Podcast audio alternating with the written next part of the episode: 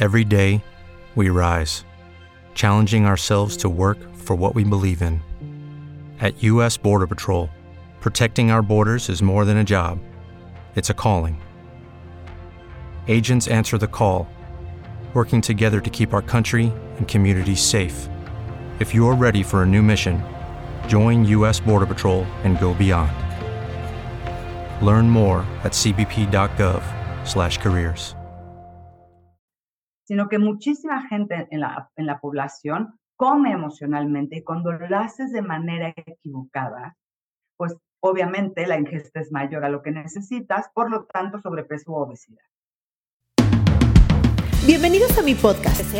En este espacio aprenderás sobre tu cuerpo, las emociones, la vida espiritual y tus relaciones. El conocimiento es la base del amor porque si de algo estoy segura es que lo que se ama, se cuida. Comenzamos. Comenzamos.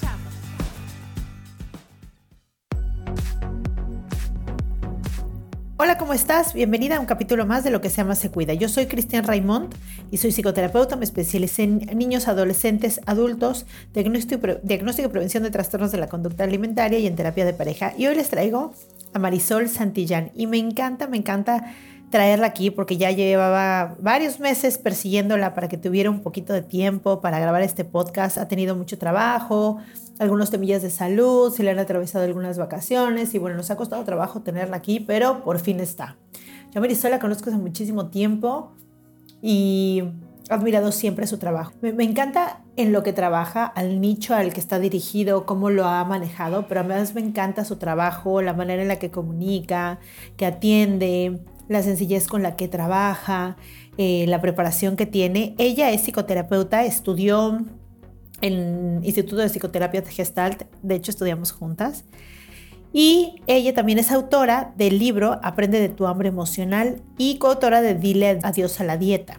Me encanta que ha trabajado también con Ana María Orihuela, otra mujer que admiro y que me fascina cómo escribe y me fascina su trabajo.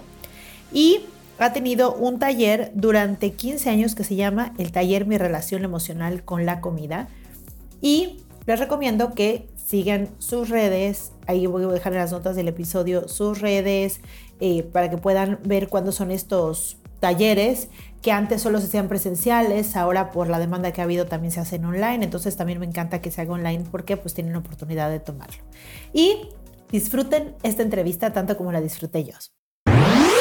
Hola Marisol, ¿cómo estás? Hola, feliz de acompañarte, de platicar contigo y feliz de verte. Ay, yo también feliz de verte. Hay que platicarles que nos conocemos desde hace, el otro día estaba haciendo cuentas, creo que hace 16 años, la verdad, como 16 años, 17 años nos conocemos, ¿tú crees?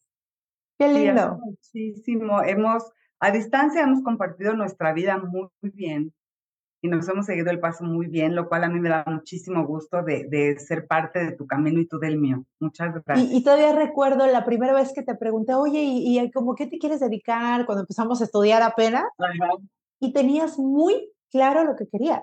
O sea, me impresionó porque entre que todas estábamos, bueno, pues yo parejas, yo niños, tú, tú tenías muy claro la manera en la que ibas a acompañar, a servir, a trabajar y eso me encanta. Entonces ahora que te veo con tus libros y entrevistas y todo, digo, lo logró. Qué bien, me da mucho gusto. Sí, sí.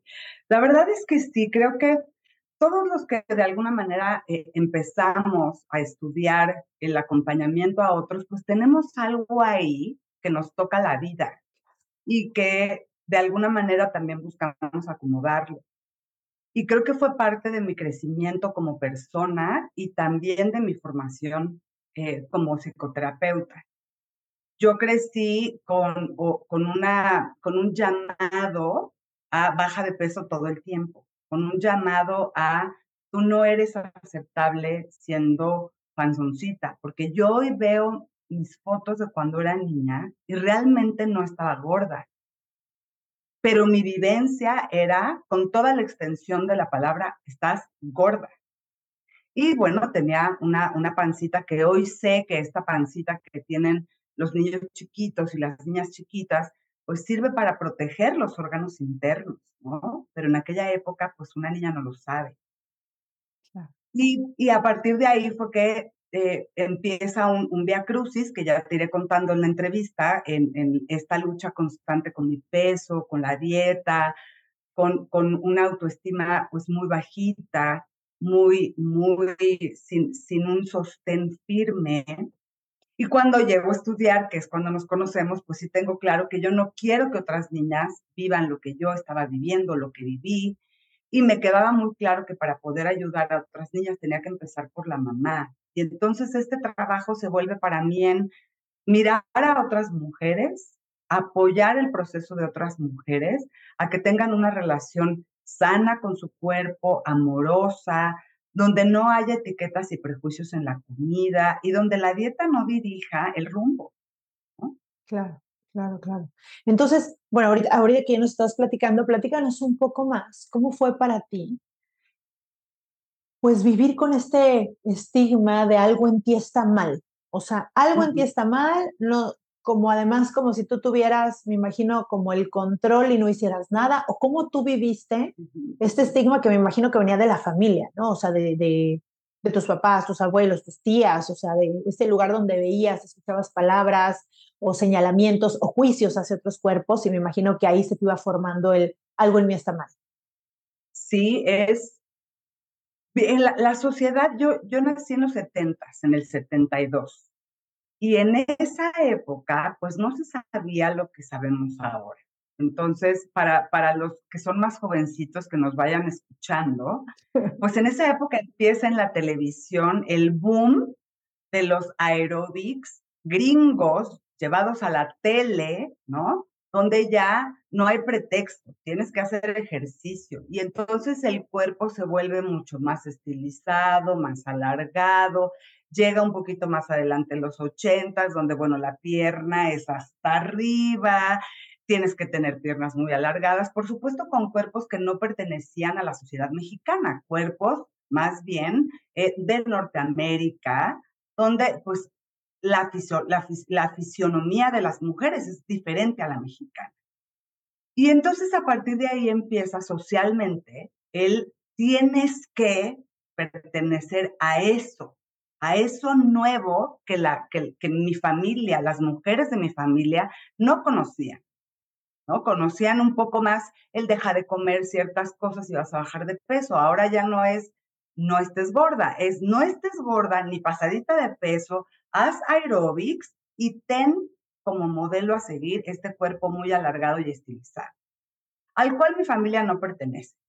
Por otro lado, las mujeres de mi familia crecemos por parte materna con una abuela que tiene diabetes. Entonces, desde ahí el cuide el azúcar, no, no puedes comer esto, la abuela de pronto se escondía para tomarse ¿no? un refresco o un chocolate. Y entonces hay un peso de salud real en la preocupación de mi mamá y de las tías por parte de mi mamá.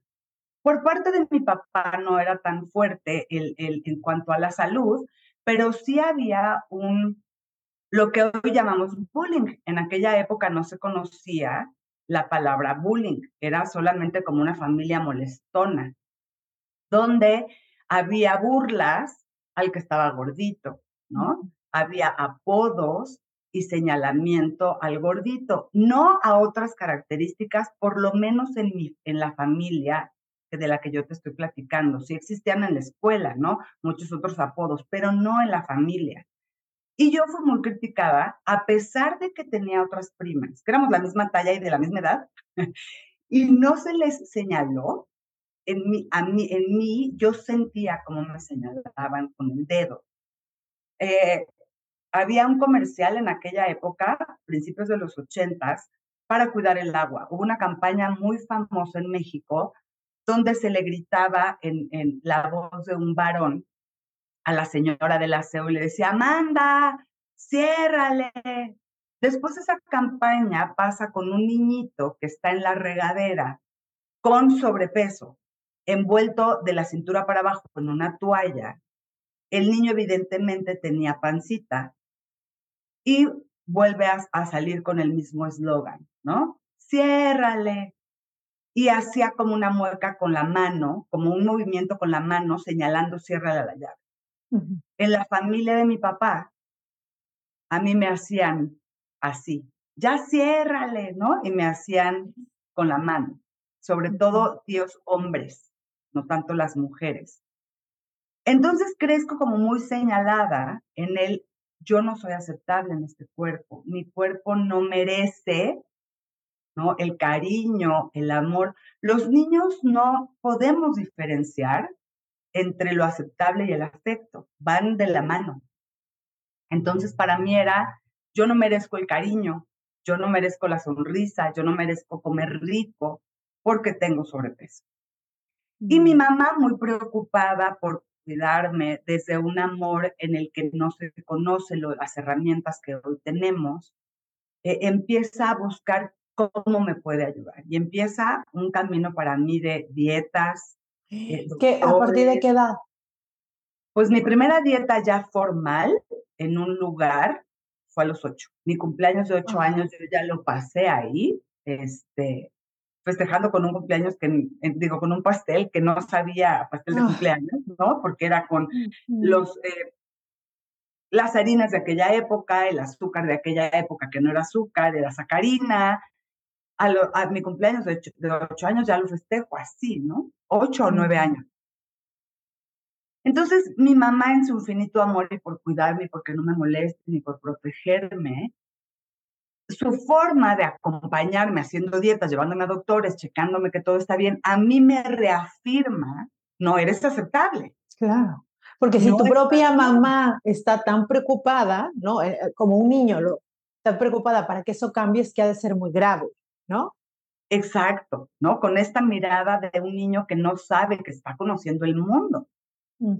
Entonces, pues desde ahí empieza todo un camino para mí entre hacer una dieta, probar otra dieta. Si a mí me hablas de las dietas de los ochentas, las hice todas, ¿no? Pero la de la luna, la de los 13 días, la de los tres días, la de la sopa, la de la lechuga, o sea, todas. Ay, y me, y me conmueve mucho, Marisol, porque, porque mi hija ahorita chiquita tiene esa edad y, y eras tan pequeñita, o sea, realmente eras muy chiquita, todavía fantaseando, todavía jugando mucho, todavía como, pues, donde el mundo todavía no se rompe, ¿no? O sea, donde todo parece que, y tú ya viviendo o sufriendo cosas que ni siquiera tienen que ver como tal con una niña de tu edad, porque ni siquiera piensas esas cosas, ¿no?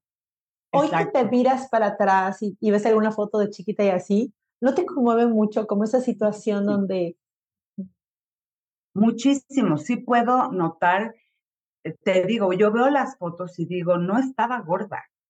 Mm.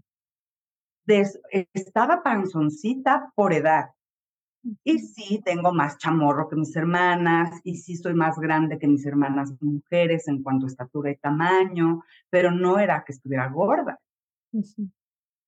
Y em, otra de las cosas que, que, de pronto todavía me siguen conmoviendo es como darme cuenta que haber hecho tantas dietas, en lugar de ayudarme a bajar de peso, me hicieron subir de peso. ¿no? Este, es, es, sabido que cada dieta restrictiva, cuando vuelves a tomar una alimentación que incluye de todo, vas a subir de peso, porque antes tenías falta de nutrientes.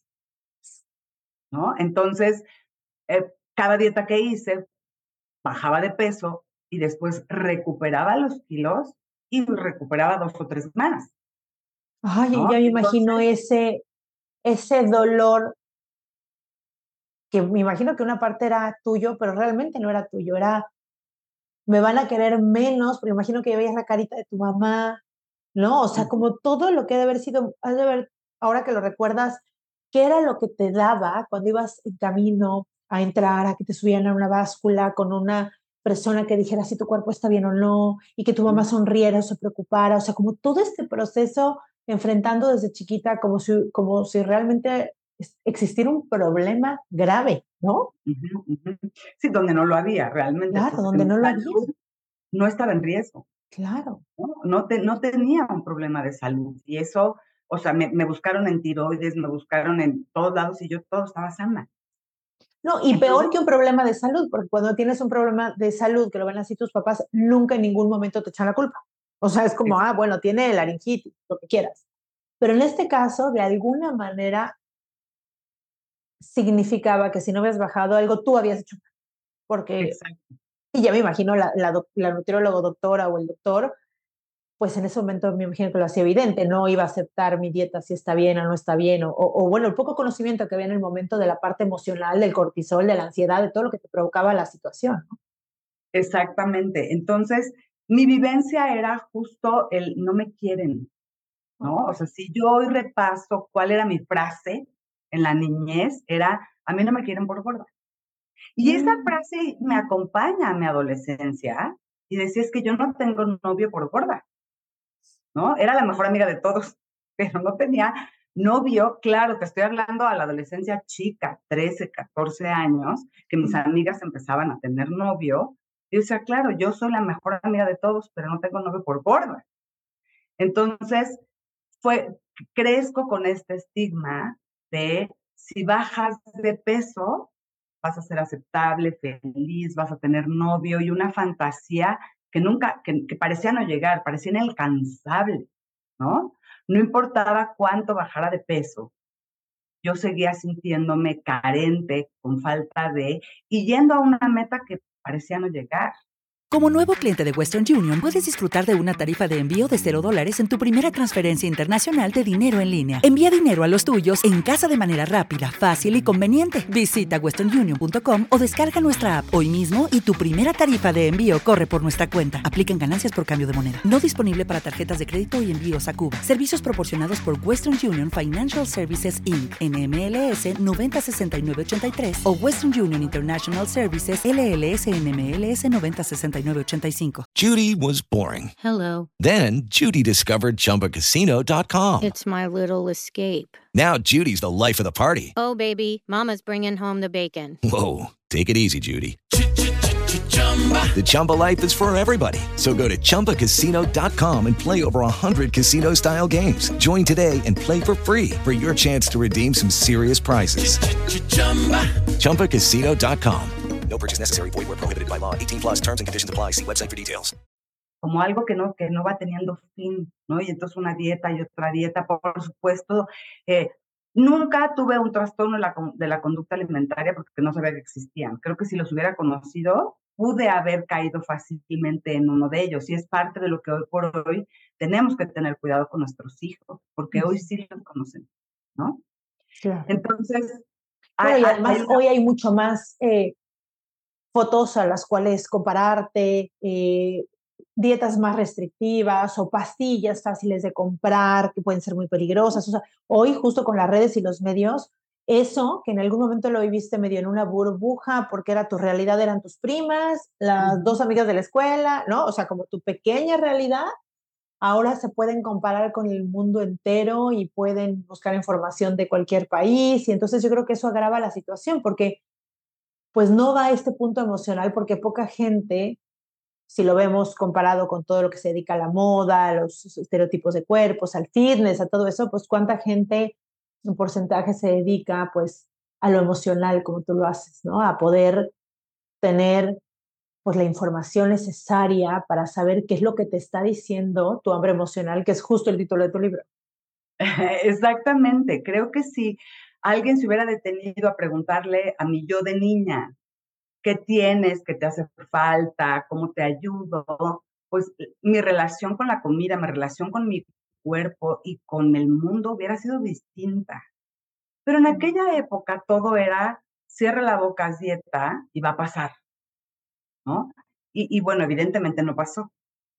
Cuando ya tengo como 16, 17 años, que ya estoy a cargo más de mí, ya no es mi mamá la que me lleva, la que me acompaña, la que me dice cómo, yo sí eh, pasé por las pastillas, pasé por comer eh, un licuado o dos en todo el día y pasé por temporadas, te hablo de dos semanas, ¿no? Porque tampoco es que pudiera como aguantar ni hambre ni, ni, ni la parte de sentirme eh, carente de yo no puedo ir a la reunión porque estoy a dieta. Entonces, bueno, que además es un mundo dos semanas tomando un licuado nada más, ¿no? Se imagina que se decía un año.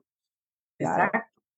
Entonces, eh, sí creo que, que, gran parte de lo que a mí me, me ayuda a, a, verme de otra manera ya fue mucho más grande. Yo ya tenía 19 años cuando llega el desarrollo humano a mi vida y empiezo a conocer que hay emociones, que hay sentimientos, que, que no estoy loca, ¿no? Que lo que se siente es real. Y empiezo a ya no manejar mi vida emocional a través de la comida. Mis carencias emocionales ya empiezo a satisfacerlas desde otro lugar. Empiezo a tener el valor de levantar la voz, de expresarme y veo cómo mi forma de comer va cambiando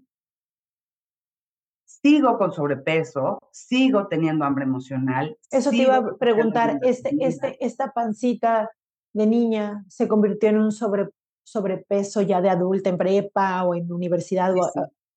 Claro. Sí, sí, y cuando llegué a estar delgada, sí era a base de pastillas o de dietas restrictivas. Insostenibles. No a base, ajá, no a base de, de un conocimiento de la alimentación. Entonces me duraba poco el chiste. Y te iba a preguntar, cuando, el, cuando sí pasaba y bajabas de dieto, de, de, de, peso, ¿te sentías diferente? O sea, a nivel emocional, ¿no? Porque no terminaste la frase, sí. pero dijiste, si alguien me hubiera preguntado qué necesitaba, y ahí cambiamos un poco, cuando eras sí. niña. Sí.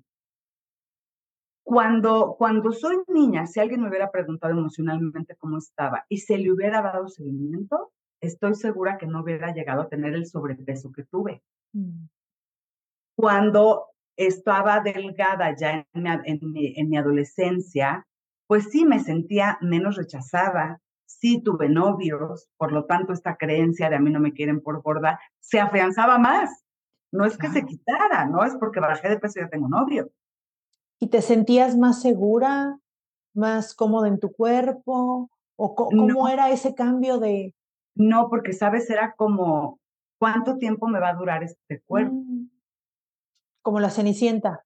Exacto. Entonces, había, había miedo ahí, había, me sentía, me seguía sintiendo insegura, carente, con falta de afecto. Y entonces, pues hay, hay otras cosas que surgen, ¿no? Te vuelves una persona complaciente, eh, como lo, lo, lo, platico en mi libro, esto de la niña buena, yo soy la niña buena, yo te ayudo, yo te hago la tarea, yo te llevo, yo te traigo, papá, yo lo hago, mamá, yo lo hago, hermana, entonces... Como compensando. Sí.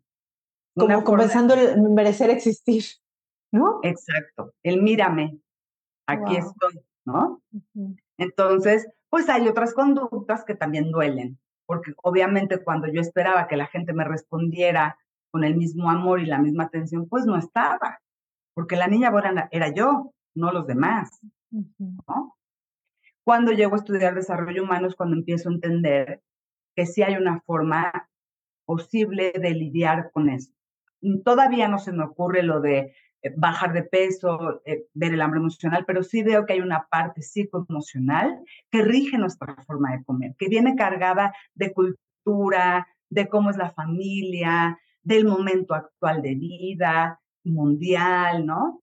Eh, y después empiezo a estudiar, eh, ya un poquito más grande, eh, empiezo a estudiar psicoterapia gestal y empiezo a conocer todavía más y otra forma de dar terapia y otra forma de comprender los sentimientos y la importancia que tienen de sensibilizarnos a verlos, tocarlos, ¿no? Y darles como salida. Cuando entras a estudiar, Marisol, ¿aún no lo tienes resuelto?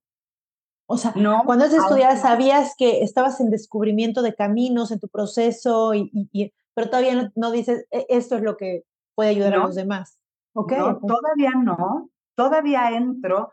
Cuando yo entro a estudiar Gestalt, mi hija tendría como dos años de haber nacido y yo había bajado de peso con pastillas.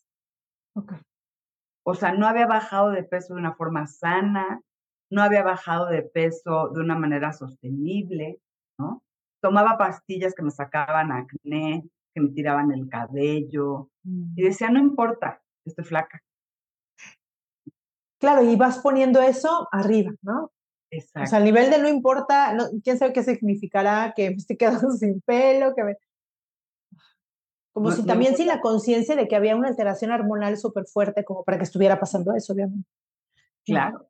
Porque aparte las pastillas que tomaba no creo que no eran pastillas de farmacia ni de doctor, ¿no? Eran las de la señora que venía a mi casa y me las traía en, en un botecito, después ella ya no pudo venir y yo iba a su casa en un botecito sin etiqueta ni nada. Yo no tenía idea que me estaba tomando.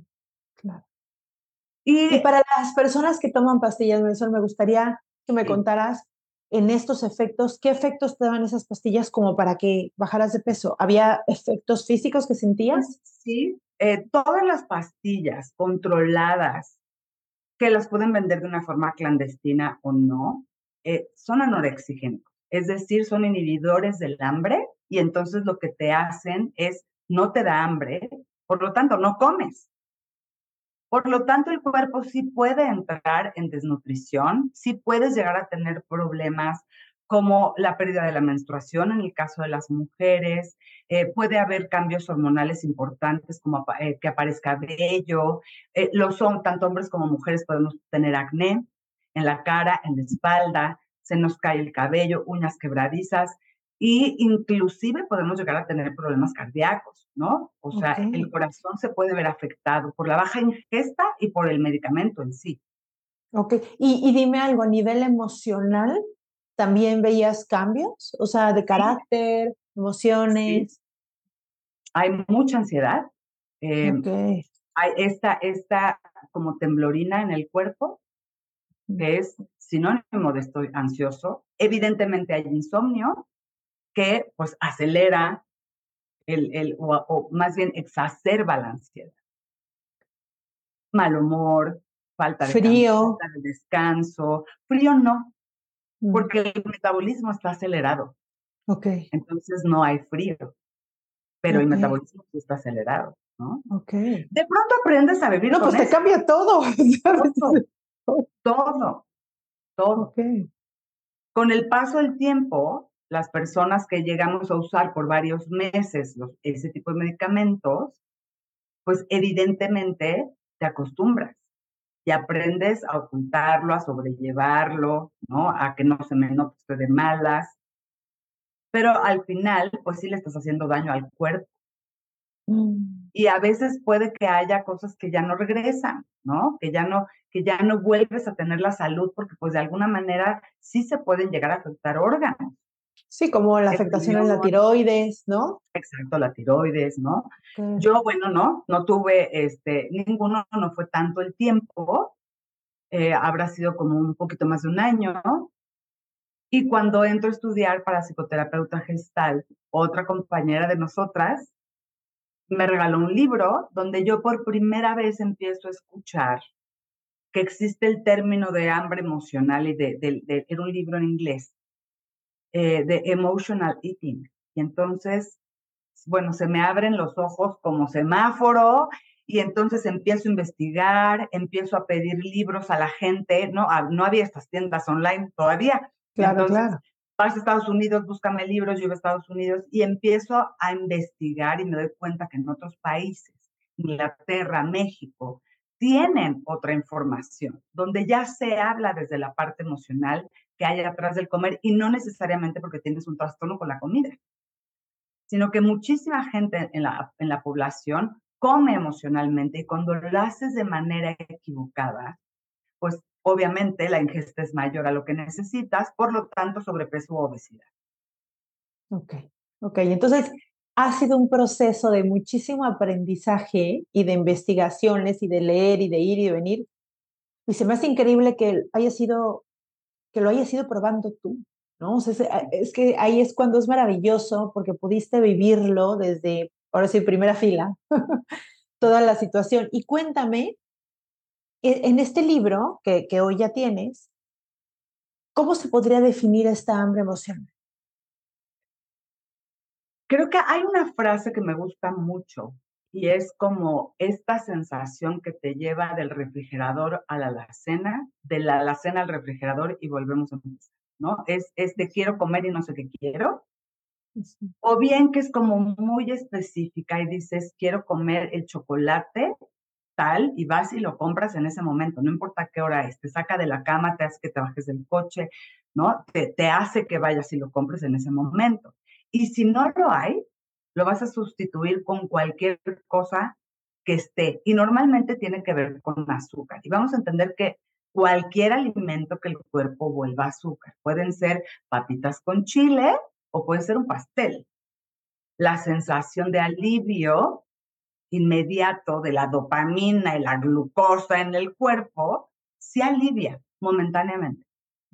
Sí da un abrazo momentáneo, sí da un momento de placer y hace que por 10 minutos, 15 minutos se te olvide el malestar que traías. Sí, real. El problema es que al minuto 16 va a regresar. Claro.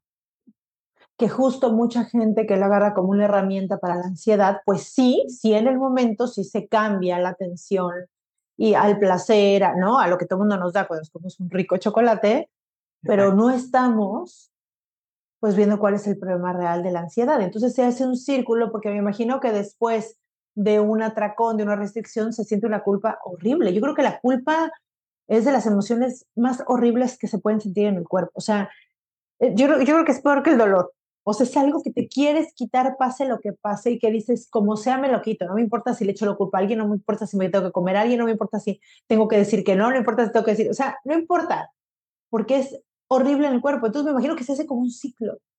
Sí, es como, se hace un círculo vicioso, ¿no? No me gusta lo que siento, voy, lo alivio comiendo, pero después vuelve a llegar este malestar, ahora cargado de culpa, repetimiento, regaño, y entonces vuelvo a buscar comida y me lo vuelvo a querer quitar, porque regresa. Y el hambre emocional está ahí. Para mí fue magia, ¿no? Fue como, a ver, empezar a observar qué hay atrás de esto, de esto que me quiero ir a comer una torta ahorita, o me quiero ir a mm. comer unos tacos o unas papas, ¿no? Pero ya en este momento era como, a ver, frente. ¿Qué hay ahí? De veras es hambre, ve y come no es hambre real, fisiológica, que tu estómago necesite comida, que tu cuerpo necesite combustible, entonces mejor observa. Y entonces era como darme cuenta que lo que quiero es novio, lo que quiero es compañía, lo que quiero es un abrazo a mis hijos, lo que quiero es, ¿no? ¿Qué hay ahí? Y fue como empezar a descubrir esta voz que no había tenido voz antes.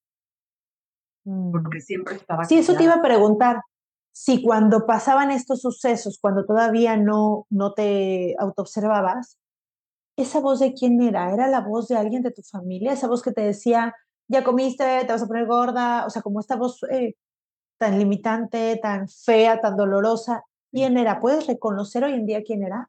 Eh, pues, mucho era la voz de mi mamá. Ok. ¿No? Con preocupación. De preocupación, de no quiero que sufras, ¿no? Este, mejor baja de peso y también la voz de mis amigos y de mis amigas, ¿no? Claro. Pero no diciéndomelo a mí, porque afortunadamente creo que nunca tuve amigas o amigos que me dijeran, estás gorda. Lucky Land Casino, asking people what's the weirdest place you've gotten lucky. Lucky? In line at the deli, I guess. Aha, in my dentist's office. More than once, actually. Do I have to say? Yes, you do. In the car before my kids' PTA meeting. Really? Yes. Excuse me, what's the weirdest place you've gotten lucky? I never win and tell. Well, there you have it. You can get lucky anywhere playing at LuckyLandSlots.com. Play for free right now. Are you feeling lucky? No purchase necessary. Void where prohibited by law. 18 plus. Terms and conditions apply. See website for details. With Lucky Land Slots, you can get lucky just about anywhere. Dearly beloved, we are gathered here today to... Has anyone seen the bride and groom? Sorry, sorry, we're here. We were getting lucky in the limo and we lost track of time. No, Lucky Land Casino, with cash prizes that add up quicker than a guest registry. In that case, I pronounce you lucky. Play for free at LuckyLandSlots.com. Daily bonuses are waiting. No purchase necessary. Void where prohibited by law. 18 plus. Terms and conditions apply. See website for details. Pero sí que se lo decían. a, a, ellas o a ellos. Y yo decía, a ver, eres dos o tres tallas más chica. ¿Qué dirá de mí? O sea, ¿qué pensará de mí? Exacto, ¿no? Y me encanta que tomes este punto, Marisol, porque yo me he encontrado esto con los niños como, ah, bueno, pero no, con mi hija no. Es que no importa, o sea, no se lo tiene, con que te lo digas a ti. Claro, porque sería muy duro y tal vez muy inconsciente hoy en día decirle a tu hija, ah, estás gorda, qué mal, ¿no? Pero no hace falta decírselo a ella. Y qué bueno que si tú lo dices cuando ya tenías una edad, que me imagino que me estás platicando de prepa y así, donde aún eso te afectaba, te lo cuestionaba, si te pegaba, ahora qué va a pensar una niña de seis años. Y, y para, una, para un niño es aún peor, porque es mirar a tu mamá quejándose de cómo le quedó su cuerpo después de que tuvo hijos. Y entonces es por mi culpa y por la de mis hermanos, ¿no? O sea, le cambió el cuerpo Mm. y ahora se siente gorda. Y a veces la mamá no está gorda. Y entonces la niña mira y dice, pues tengo, si es, si mi mamá, como está, se siente gorda, pues ¿cómo soy yo? Uno de, las, de, los, de los conflictos con el que me llegan a mí más las niñas adolescentes es justo este que te estoy comentando ahorita, ¿no? Mi mamá es guapísima, tiene cuerpazo, hace mucho ejercicio, se la vive a dieta, se unta cualquier menjurje y yo no puedo ser como ella. Entonces, el estándar a alcanzar parece altísimo, porque no se miran a ellas como son ellas. Sigue estando este modelo a seguir natural de quiero ser como mi mamá. Entonces, esa parte también es bien dura. Yo esa parte no la viví. ¿no? Yo no. Yo nunca Sí, porque además eran aquel- otros tiempos, y Ajá. coincido contigo, donde las mamás no tenían cuerpazos ni eran fitness. Eso no existía. Exacto, ¿no? era otra No forma. existía, entonces era otra manera, pero hoy en día donde ya hay muchísimas redes expectativas y todo, pues sí es, sí es mucho más evidente que existen este estilo de cosas y de vida donde se pueden comparar, pero creo que este punto es el más importante, o sea, como, como tú te tratas, es como ellas se van a tratar. Sí, somos, somos el espejo en el que ellas se van a mirar, lo que nosotros les decimos con una mirada, con un gesto o, lo- o con lo que me critico a mí, ¿no? Eso es, eso es algo que, que es valiosísimo si tienes hijos o hijas, de cuidarlo, sanarlo en ti para que no se siga pasando, ¿no? De generación en generación, que así es como nos ha llegado a muchos o a muchos. Claro, claro, claro, claro. Y me encanta que nos compartas esto. Y, y bueno, ahora que ya, que ya escribiste el libro y que estás en un proceso, me imagino, digo, somos proceso y seguiremos viviéndolo, pero ahora donde, donde ya has podido vivir que el hambre emocional no es el hambre que pensábamos, ¿cómo puedes definir cuando, cuando sentimos este hambre que no es hambre real, sino que es emocional, en tu experiencia, ¿qué ha sido hambre de qué? O sea, cuando te has preguntado y te estás cuestionado, estás en este lugar, ¿qué hoy, ha, ¿qué hoy ha sido, hoy, hoy en día, para ti ese hambre? Creo que la, la, la voz más fuerte que nunca escuché es aceptarme a mí. Tengo hambre de mi propia aceptación. Y creo que fue el primer paso que tuve que dar, aceptar, esta es mi talla, este es mi cuerpo, esta soy yo. Ya no medirme en relación a nadie más. Y creo que una vez que pude saciar esto, se dejó de presentar mucho en mí el ven a comer, ven a comer, ven a comer, ven a comer, porque de veras cuando tienes, cuando comes por hambre emocional, es como cualquier alimento rico en tu alacena o en tu refrigerador, parece que te llama y parece que te dice, aquí estoy, ven a comerme, ¿no? Pero es esta falta de, no quiero escuchar lo que sí sé, pero no lo quiero escuchar. No quiero tocar esas emociones, esos sentimientos que me dan miedo, porque no sé estar ahí, no sé manejarlas, ¿no? Entonces, ¿para qué? ¿Para qué tocar el dolor del rechazo? ¿Para qué tocar el dolor de la no aceptación? Pero el primero que, ten- que tuve que sanar fue el propio, fue el mío, mi propio autorrechazo, mi propio, mi propio no acepto esta que soy. Y para eso sí me ayudó muchísimo todo lo que fui estudiando, eh, pues a nivel psicoterapia, ¿no? Y tomar terapia, y irme sanando. Y al mismo tiempo que iba como con- obteniendo todas estas herramientas de conocer el hambre emocional y, y libros y cursos que me fui a tomar a Estados Unidos, pues fui como de alguna manera entendiendo cómo iba esto. Y bien lo dices, primero todo lo que está en mi libro y todo lo que yo acompaño y enseño en mis cursos en terapia, primero lo viví yo. Y eso lo hace tan valioso. era. Sí. Claro. Sí, justo así empieza tu libro, ¿no? O sea, explicando, porque creo que es importante ver, a ver, yo lo viví, O sea, yo sé lo que se siente y creo que ese acompañamiento es muy lindo, ¿no? Cuando acompañas desde yo lo viví, comprendo perfecto lo que sientes. Algo importante que también dices es esta parte donde, donde realmente no es hambre, sino es como ansiedad, ¿no? Y esta ansiedad, pues también, ¿no? La base de la ansiedad es, hazme caso, ¿no? O sea, es voltear a verte para ver qué necesitas en cualquier aspecto de tu vida y a veces es pues un cambio de relación, a veces es una necesidad no cubierta, a veces es una sanación, perdonar algo, pero siempre es hazme caso, ¿no? Entonces me encanta lo que dices porque al final en este proceso de parar y decir, ¿qué necesitas? Es dejar de ver para afuera y ver para adentro. Exacto. Y a veces no son cosas tan profundas, ¿no? De pronto lo que nos puede despertar esta hambre emocional está en la vida cotidiana, ¿no? Es, eh, por poner algún ejemplo, es mi marido se fue y no me dio un beso. Está enojado. Y ya de ahí la loca de la casa empieza a hacer toda una historia, ¿no? Eh, eh, es como, como no, híjole, me, me, me, iba a poner esta falda o este pantalón y no me cierra.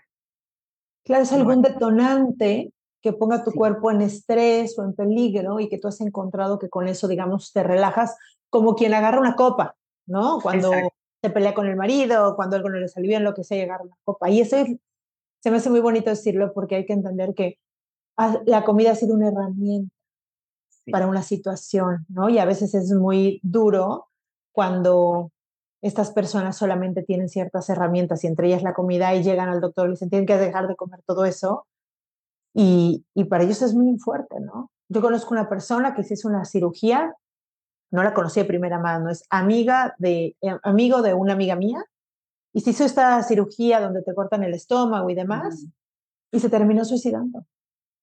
Porque dijo, si yo nunca, o sea, de las últimas cosas que dijo, frases que dijo, es si yo nunca me voy a poder comer una hamburguesa y unas papas. Para mí no tiene sentido la vida. Y se suicidó. Entonces es un ejemplo como súper fuerte, pero de cuando la comida es una herramienta para cubrir muchas cosas de tu vida y no profundizas y no lo trabajas, el quitarla con una dieta aún es peor. Entonces, es peor que la propia dieta, obviamente, ¿no? Claro, claro, porque estás quitando este sostén tan importante. Yo hoy puedo decir bendita comida, porque en los momentos más duros de mi niñez, donde yo sentía que nadie me sostenía, estaba la comida y la comida me sostuvo. Un poco más adelante, pues también entendí que el sobrepeso es protección. El sobrepeso me acompañaba a tenerme arropada, me abrazaba y de alguna manera también fue un sostén. Claro. ¿No? E, entonces, e, es como si le empiezas a poner atención a tu hambre emocional, si le empiezas a escuchar, es notar que no te va a destruir, que se vale seguir comiendo, aún por hambre emocional si es necesario, pero empiezan a surgir cambios. Cambios que son paulatinos, que llevan un proceso, cambios que van a tomar un tiempo para que digas, ya no voy a buscar aquello a la alacena o aquello al refrigerador. Mi cuerpo se empieza a sentir diferente, le perdemos el miedo a comer, podemos poner la comida en su lugar y se vale festejar comiendo, porque cuando estás a dieta, cuando vives con este miedo a la comida, pues llega un momento que ya ni los festejos son, ya no te sientes parte ni del festejo, ¿no? En Navidad es como, che, voy a subir cinco kilos, entonces mejor no como y entonces no voy a la fiesta y en la fiesta... O no voy, sí, a mí, a mí eso me llama mucho la atención, o sea, estoy a dieta, ¿para qué voy? Y digo, wow, o sea, no, no, nos damos cuenta todo lo que puede limitarnos una creencia, una idea, ¿no? Como una dieta claro, ¿no? Hay, hay, pues fíjate, te quita el placer de la vida. Y entonces llega un punto en el que el único placer o el único momento placentero es cuando comes. ¿No? Eh, un, un, caso bastante recurrente es, ya llegué a mi casa de trabajar, ya me quité todos los problemas, ya no tengo nadie que me esté dando lata, voy a ver la tele comiendo. ¿No? Ya dormí a los niños, ya mi marido ya se fue a dormir, me voy a ir a comer. Entonces es como, sí, si no hay otro momento de placer, si no hay otras formas placenteras de vivir, empezamos a buscar el placer en la comida. Porque es placentero muchísimo. Y más cuando lo hacemos escondidas, porque nadie nos ve, entonces sí lo podemos disfrutar. No lo tenemos que disfrazar de, mira, pongo cara de sufrimiento para que veas que sí me puede comer nuestra dieta, ¿no? O, o, se vuelve un confort que sí, literal, nos lo da en ese momento. Al día siguiente viene la cruda realidad y empezamos en la mañana con, ahora sí caldo de pollo todo el día, para en la noche volver a empezar. Claro, claro, claro. Oye, Marisol, te quiero em, pedir que nos digas, tú que has vivido todo ese proceso y después siendo mamá, ¿qué cosas, porque hay muchísimo de la gente que nos escucha, o sea, mi nicho es como muchas mamás, ¿no? Entonces, quisiera, ¿qué cosas de plano podrías recomendar que se hicieran o no se hicieran con respecto a los cuerpos o la comida. Yo sé que hay muchas cosas y, y, aquí quiero recomendar, ahora sí que como comercial, que lean el libro porque sé que vienen muchas herramientas y, y, y, sé que nos vamos a poner en saco en mil cosas y eso es muy lindo porque es darnos cuenta y poder tener oportunidad de hacer cambios. Pero dinos algunos cuantos consejos o herramientas que nos puedas decir de cosas que, que pasan mucho, que tal vez debemos decir o no decir, o poner el, foco de atención o no ponerla, que nos pueden servir con nuestros hijos? Mira, en cuanto a la comida, tener muy claro de quitarle etiquetas no es buena o mala, no es chatarra y saludable, no es prohibida o permitida. Esa parte es básica, porque los niños se la aprenden como si fuera la maestra la que se los está diciendo, ¿no? Aprender que se vale comer de todo y mejor enseñarles a comer de todo. No es lo mismo un dulce, un caramelo de azúcar refinada con colorante a una barrita de amaranto con chocolate.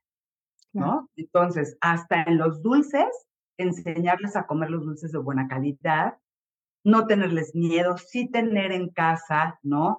Eh, de estos alimentos. ¿Por qué? Porque cuando hay alimentos prohibidos que no tengo en casa, cuando los niños salen, es lo que van a buscar, es lo que van a Por supuesto. ¿no? A mí me ha tocado con mis vecinos o así, justo llegan a la casa y agarran el bote de cajeta o el bote de Nutella o el bote y a cucharadas. Y digo, eh, es que en su casa no hay, o no los dejan, o si los dejan, su mamá los regaña. Y entonces es como con una desesperación cuando tal vez se les antojaba, pero existe, ¿no? Exacto, sí, sí existe. Mi hijo eh, tuvo prohibido el chocolate algunos años de su vida en su niñez por, por, una, por migraña. Ok. Y entonces en casa de una de mis mejores amigas que se iba a dormir, pues nada más me hablaba mi amiga, ok, ya tengo aquí, ¿no? El, el, el ibuprofeno, este, ¿qué hago? Nada, ya sabemos que se va a acabar tu caja de galletas, ¿no? Y sí, mi hijo llegaba, se comía o la caja de galletas de chocolate o bien cualquier cosa con chocolate que ya tuviera y ya sabíamos que iba a terminar con migraña, vomitado y dormido. Claro. ¿no? Aquí había una cuestión médica, no una cuestión específicamente de claro, dieta. Claro. ¿No? O de restricción. Pero bueno, eso es, eso es algo. Si, si tus hijos aprenden, como tú mencionas ahorita de tus hijas, que ahí hay, no se lo tienen que acabar, no lo tienen que comer escondidas y se vuelve una forma de comer muy natural. A diferencia de si está prohibido, ¿no? Ahorita ya, ya platicamos tanto tú como yo casos. Otra cosa súper importante, no dar premios y castigos a los niños o a los adolescentes a través de la comida. No, si te acabas todo, tienes postre. Si sacas 10 en la escuela, te llevo a comer a tu restaurante favorito. Si no, la comida no es un premio ni es un castigo, es parte de la vida y la necesitamos para estar sanos y saludables. Llevar una dieta equilibrada en tu casa está maravilloso, no pasa nada si el viernes que se fue con sus amigos comieron lo que en tu casa no comen, ¿no? Pero tampoco satanizarlo, tampoco etiquetarlo como que eso es veneno. Okay. O sea, no ponerle mucha carga emocional a los alimentos, ¿no? Exacto, ¿no? Eso como en la, en la parte de la comida, si ya te pidió que va a repetir que tiene hambre, pues tú no sabes qué cantidad de ejercicio hizo a lo mejor en la escuela porque no lo viste. Hey guys, it is Ryan. I'm not sure if you know this about me, but I'm a bit of a fun fanatic when I can. I like to work, but I like fun too. It's a thing. And now the truth is out there. I can tell you about my favorite place to have fun. Chumba Casino. They have hundreds of social casino style games to choose from with new games released each week. You can play for free anytime, anywhere and each day brings a new chance to collect daily bonuses. So join me in the fun. Sign up now at ChumbaCasino.com. No purchase necessary. BGW. Void were prohibited by law. See terms and conditions. 18 plus. Hoy llegó con hambre y te está pidiendo repetir, sírvele. Sin decirle, ay, ya comiste mucho. y me da risa porque, bueno, una de mis hijas es bailarina y de repente regresa y ya sale, llega como a las nueve de la noche de, pues de bailar tres, cuatro horas. Y el otro día llegué y me dice, le digo, a ver qué se te antoja cenar, porque cenamos juntas. Y me dice, dos tortas. Y yo, ¿dos? O sea, ¿por qué dos? Porque tengo muchísima hambre, ¿no? O sea, es que tú no tienes idea del hambre que tengo. Y claro, es como para mí es, ¿cómo, ¿cómo crees que dos tortas, no? Pero claro, si ya me imagino el tamaño de su hambre para decir eso. Y claro, seguimos cayendo en esas cosas porque los medimos con nosotros, ¿no? Pero pues no, aparte son, son los hombres como diferente que las mujeres, los adolescentes que los adultos, los niños que no. Y creo que es mucho más importante o sea, empezar a aprender de ellos mismos, de, la etapa que están viviendo, que decirle que eso que está comiendo está mal, pues qué vamos a saber, ¿no? E, exacto, como no permitir que ellos hagan a un lado su sensación de hambre y saciedad y con estas medidas de es mucho, es poco, ya comiste demasiado, no has comido nada, eh, con este premio de si comes todo te doy postre, los estamos haciendo que aprendan a ignorar las señales naturales del cuerpo de hambre y saciedad, que luego como adultos cuesta mucho trabajo volver a escuchar, volver a aprender. Y me encanta lo que dices porque creo que en esto, en este perder la sensibilidad, y creo que esto es muy importante que lo escuchen eh, eh los que nos estén escuchando, es que la sensibilidad no es selectiva. O sea, cuando nosotros empezamos a quitarnos la sensibilidad hacia nuestro propio cuerpo, no es selectiva, no es que de repente sí voy a sentir bonito, voy a escoger sentir esta emoción, esta emoción, esta emoción, bonito, feo. No. O sea, si nosotros empezamos a ignorar lo que sentimos, con el tiempo no lo vamos a reconocer ni física ni emocionalmente, o sea, vamos a estar perdidos de nuestras verdaderas necesidades, ¿no? Es como ir poniendo capitas, capitas, capitas, capitas, capitas, y de repente ya no sabemos qué hay abajo. Exactamente, y de ahí pues muchas herramientas. Ahorita hablamos de la comida, ¿no? Que fue una herramienta que a mí me ayudó, pero bueno, hay cualquier otra, ¿no? Hay adicciones y muchas otras que empiezan a ser herramientas de sostén a lo emocional que no se habla, que no se dice, que no sé ni qué es. Entonces, si nosotros tomamos como base la comida, las sensaciones de hambre y saciedad, y no dejamos que nuestros hijos las pierdan, pues van a tener una relación con la comida mucho más sana, mucho más saludable. Por otro lado, hablando del cuerpo, creo que estamos muy acostumbrados eh, hoy por hoy en la sociedad a chulear el cuerpo o a criticar el cuerpo. Oye, como que ya está más cachetoncita, ¿no? Como que ya subió un poco de peso, ya está más panzoncito. Entonces, no, eh, los niños van creciendo, los niños que respetan su hambre y saciedad saben cuánto y cuándo, si hicieron más ejercicio van a comer más, entonces como en este sentido de... Incluso cuándo engordar, para, sí. porque no les va a dar tiempo de comer lo suficiente para crecer, ¿no? Un poco en la pubertad de ahí, que necesitan guardar suficiente y su cuerpo sabe que necesita engordar para esa etapa, ¿no? O cuando te va a bajar, ¿no? Que subes de Claro, claro, claro. Qué bueno que comentas esto. Y esta parte de la chuleada que no la analizamos porque se oye bonito, pero metemos a las personas en, pues, en un lugar encasilladas donde, donde les decimos que eso está bien y les limitamos a, a ser diferentes además, a que se pueda ser diferente y a que no tiene nada de malo. Qué bueno que comentas esto, Marisol, porque eso sí pasa mucho. Y de hecho, los adultos lo hacemos mucho, ¿no? y en las escuelas lo hace mucho. A mí me, pasa, ¿no? Ahorita con la chiquita, la sufro ya, no me acuerdo, pero que, ¿no? Y, me dijo la profesora que estoy muy bonita, o el profesor, o la no sé qué, y que digo, wow, o sea, se nos hace tan fácil decir esas cosas. Y llega un momento en donde, pues ella que ni siquiera se sentía tan bonita, todo el mundo le dice que es súper bonita, súper bonita, y entonces eso realmente será bueno para ella. Sí. Cuando ella no ponía su atención ahí. Exacto, es como ya está aprendiendo que es un valor, ¿no? Claro, y que es muy importante para los adultos, ¿no? Exacto. Como papás vale la pena no hablar del físico de nuestros hijos, no señalarlo, al menos que sea algo que requiera atención, ¿no? Mm, me encanta ese punto. Hay que ir al ortopedista, este, hay un problema médico, pero si no, no hablar del físico y aprender a poner nuestra mirada en quién es esa persona. Oye, qué bonito bailas, ¿no? Oye, qué, qué, qué te, te quedó súper bien la tarea. No sé si bonita, te quedó súper bien, lo hiciste muy bien. Se ve que, ¿no? Que le echaste ganas. Oye, ya te diste cuenta que eres muy perseverante cuando te interesan las cosas. O sea, aprender a hablar desde otro lado que no tenga que ver con está, está bien que estés bonito, bonita, que lo hagas perfecto, que saques 10 en la escuela, ¿no? Sí, y qué bueno que lo comentas porque en mi caso, adolescentes con, con anorexia que están viviendo un proceso y están lidiando con eso, eh, vamos bien, vamos bien y de repente va una fiesta y todo el mundo la chulea y le dice que qué bonita, que qué guapa y hace cuenta que todo, siento que todo nuestro trabajo se me cae de las manos porque porque dice, claro, o sea, por más que trabajes esto emocional, siendo tan vulnerable a esa edad de pertenecer, y llega a un lugar y todo el mundo habla sobre su cuerpo y chulea sobre su cuerpo.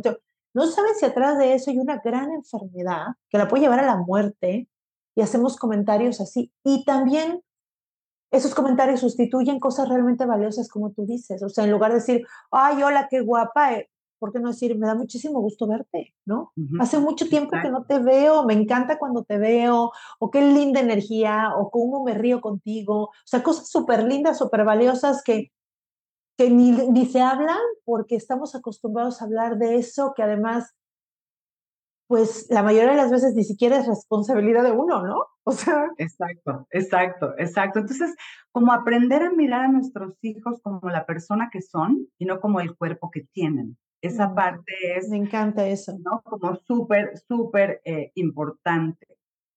Y también comprender que a veces vamos a comer por hambre emocional y es normal, ¿no? Eh, quiero recordar a, mi abuelita y voy a hacer el pastel que me hacía y mm. entonces me lo voy a comer delicioso. Está bien. Solo hay que saber que es hambre emocional. Espérate que tengas hambre, cómetelo y estará bien. Ah, no tienes hambre, pero te lo puedes comer, estará bien. Pero si aprendes a que eso pasa de vez en cuando, rara vez, pues está bien. El problema viene cuando todas nuestras emociones las lidiamos a través de la comida. Entonces, si como papá miramos que nuestros hijos están teniendo problemas de ansiedad o de calificaciones, empiezan a comer más, que bajan a, cada rato, que van a la cocina, que comen, poner atención a ver qué está pasando antes de decirle, oye, como que ya estás comiendo mucho, ¿no? Claro, ver que hay más allá de lo evidente. Exacto, ¿no? Como que, para que no sé si a ti te ha pasado, pero creo que los niños muchas veces es aburrimiento también. O sea, es como algo que les da diversión, placer, fácil. Y a ver, los niños, los niños no tienen la opción de tal vez, no sé, agarrar un teléfono y marcarle a alguien que no sea una mejor amiga que le va a decir qué hacer, o no tienen la opción de tomarse una copa de vino, o un clonazepam, o de irse a un retiro por elección, o, o decir necesito terapia. Entonces es mucha responsabilidad esta observación. Mucha. A veces no tienen la opción de llegar con su mamá o su papá y decirles, no sé qué tengo, pero algo tengo. Y en la pubertad, que es cuando empiezan a embarnecerse, cuando viene el cambio hormonal, cuando los papás se preocupan porque ya está subiendo de peso, ¿no? Hay, hay un cambio emocional importante donde de pronto pueden tener ganas de llorar y no saben por qué, donde de pronto se pueden enojar y no saben, no saben los mismos niños pubertos por qué, y no tienen un papá o una mamá para acercarse y decirles, no sé qué tengo. Entonces, abrir canales de comunicación con nuestros hijos es mm. básico. Llegar con tu hija o tu hijo y decirle, ¿qué crees? Hoy estoy triste porque me pasó tal. Abres un canal de comunicación a nivel emocional y de sentimientos para que ellos se atrevan después a llegar a platicar contigo mm. y no que vayan a buscar en la alacena. Claro, claro. Uy, me encanta. Creo que, creo que con estos pocos que nos diste, ya nos diste, tenemos ya mucha tarea. Sí, sí, Porque hay que poner atención. Creo que al final es poner atención en nuestras creencias, en cómo nos tratamos, cómo nos hablamos, cómo nos relacionamos con la comida, para poder pues saber por dónde, ¿no? Porque la verdad es que si es una herramienta, pues digamos que es la más fácil de adquirir de todas las que hay, ¿no? Sí, yo lo que les digo es observa, observa cómo es tu relación con tu cuerpo, cómo es la relación que tienes con tu forma de comer. Porque si tú eres el ejemplo de tu hijo, de tu hija, y tú lo, y tú lo tienes saludable o lo sanas, como cascada les va a llegar. Claro, claro, me encanta. Y para eso tienes no solamente estos dos libros, sino más tienes talleres. Yo voy a poner aquí en las notas de los episodios y del video y de todo, pues todo, todos tus, tu, tu Instagram, tu Facebook, que puedan comprar tu libro y que te sigan para cuando hagas talleres. Supe que estuviste haciendo talleres, hiciste unos talleres también con Anamar, ¿no? Sí, también estuve, estuve haciendo talleres con Ana María Orihuela, que es la que, quien escribe el prólogo de mi libro. Este, mi, mi, taller, que es específicamente para hablar del hambre emocional, la relación con la comida, se llama así, ¿no? Mi relación emocional con la comida. ¿Y es presencial en la Ciudad de México o también lo tienes voy, en línea? Voy, seguramente voy a dar eh, el próximamente online y seguramente voy a dar presencial en Ciudad de México. Eh, quiero ver si ahora en vacaciones se puede, pero todas las fechas y todo seguramente lo voy a estar publicando en las redes. Un mes y medio en mis redes sociales. Sí, sí, que te sigan y me encanta que tengan la oportunidad online porque pues ya hay gente, incluso de todo el mundo que necesita como esta información y que sea online, la verdad es que ya hoy en día nos tenemos que abrir a esto. No sé si a ti te ha costado trabajo, pero me costó mucho trabajo pasar de lo presencial a de lo de línea, pero creo que es importante, ¿no? Sobre todo pues por el alcance y la gente que lo necesita. ¿no? Exacto, como, como poder pasar también de, de, lo online a lo presencial también me costó. A mí y a las personas que, que, que, me permiten acompañar su proceso, también hay quienes me han vuelto a lo presencial, ¿no? Que me dicen, estoy feliz en línea. Claro, claro, claro. Y hay quien sí ya me está pidiendo de, por favor, ya es un taller presencial. Entonces, sí, yo creo que próximamente lo estaré publicando. Eh, para quienes nos están oyendo, www.marisolsantillán.com.mx, mi página web, ahí encuentran más información, formas de contacto, videos, escritos. Ok, eso también lo voy a poner en las notas del episodio. Y te quiero hacer una última pregunta que le hago a todas mis invitadas. Y es, compártenos algo personal que hagas los días para cuidar, con esta intención de autocuidado. Ajá, eh, yo creo que ahora que ya tengo 51 años, creo que llegar a mi cama a buena hora. Y cuidar tu sueño. como cuidar mi sueño, cuidar mi descanso, ¿no? Mm. Eso creo que ha sido un aprendizaje de, de, los últimos dos años, yo creo. Y hoy trato de que, de no moverlo, ¿no? Como llegar a mi cama temprano, a buena hora, para tener un sueño reparable. Si llegas arrastrándote, ¿no? exacto, exacto. Porque sin forzar el cuerpo, sin, sin necear si ya tengo sueño, ¿no? Para tener una buena calidad de, despertar y estar bien al día siguiente. Y para tener una buena calidad de sueño, si no duermo lo suficiente, si no llego a la cama y ya me estreso porque ya se me hizo tarde, entonces trato de ir moviendo mi agenda de acuerdo a quiero dormir temprano porque quiero descansar. Eso me encanta, porque además sí, los endocrinólogos dicen que, o sea, la base de las hormonas es dormir bien y es algo que la verdad es que es como, ay, mientras te levantes y no, o sea, al final, por supuesto que tiene que ver todo tu día siguiente de que hayas dormido bien y se siente, ¿no? Se vive así. Como es que ves, lo tapamos justo con azúcar o con café o lo que sea que nos haga como tener una energía falsa, ¿no? Para Exacto. Entonces, empezamos durmiendo bien, pues ni siquiera lo necesitas aunque sé que eres amante del café como yo. Sí, sí. Veo tus publicaciones, yo también amo el café, lo, lo, Yo me levanto de la cama porque se me hace agua en la boca de tomar un café. Sí. Entonces a veces son las cinco y media de la mañana, o sea, súper temprano, pero me acuerdo de mi café y digo, ya. ya, es hora. es hora, es momento. Me encanta, me encanta. También pues me pasa. Muchas gracias, Marisol. Ha sido súper lindo verte, ¿no? Creo, ahorita te estoy viendo, para los que no sepan, porque lo estoy grabando con video, eh, con video y lo estoy viendo. Y sobre todo, pues ver que sigues en esta línea tan linda que cada vez se necesita más, con más adolescentes y más niños que ahora tienen problemas alimenticios o de identidad o de relación con su cuerpo, la comida. Y, y bueno, me ha encantado verte, escucharte. Aquí dejo toda la información y muchas gracias por estar aquí. No, muchas gracias a ti por permitirme platicar de, de Aprende de tu hambre emocional, que es, es un libro donde comparto mi vida, pero también hay historias de, de personas que me permitieron acompañar su proceso. Vienen ejercicios para que cada persona pueda Eso está increíble. encontrarse ahí de su propia forma. ¿no? Muchísimas gracias. Eh, que te, feliz de platicar contigo, lo disfruté muchísimo.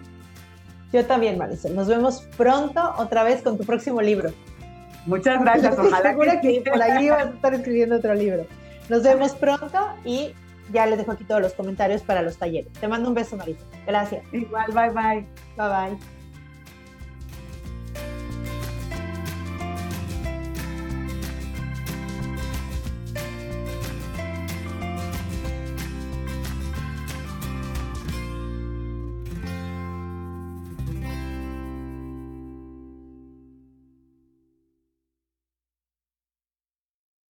With the Lucky Land slots, you can get lucky just about anywhere. This is your captain speaking. Uh, we've got clear runway and the weather's fine, but we're just going to circle up here a while and uh, get lucky. No, no, nothing like that. It's just these cash prizes add up quick. So I suggest you sit back, keep your tray table upright, and start getting lucky. Play for free at LuckyLandSlots.com. Are you feeling lucky? No purchase necessary. Void where prohibited by law. 18 plus terms and conditions apply. See website for details.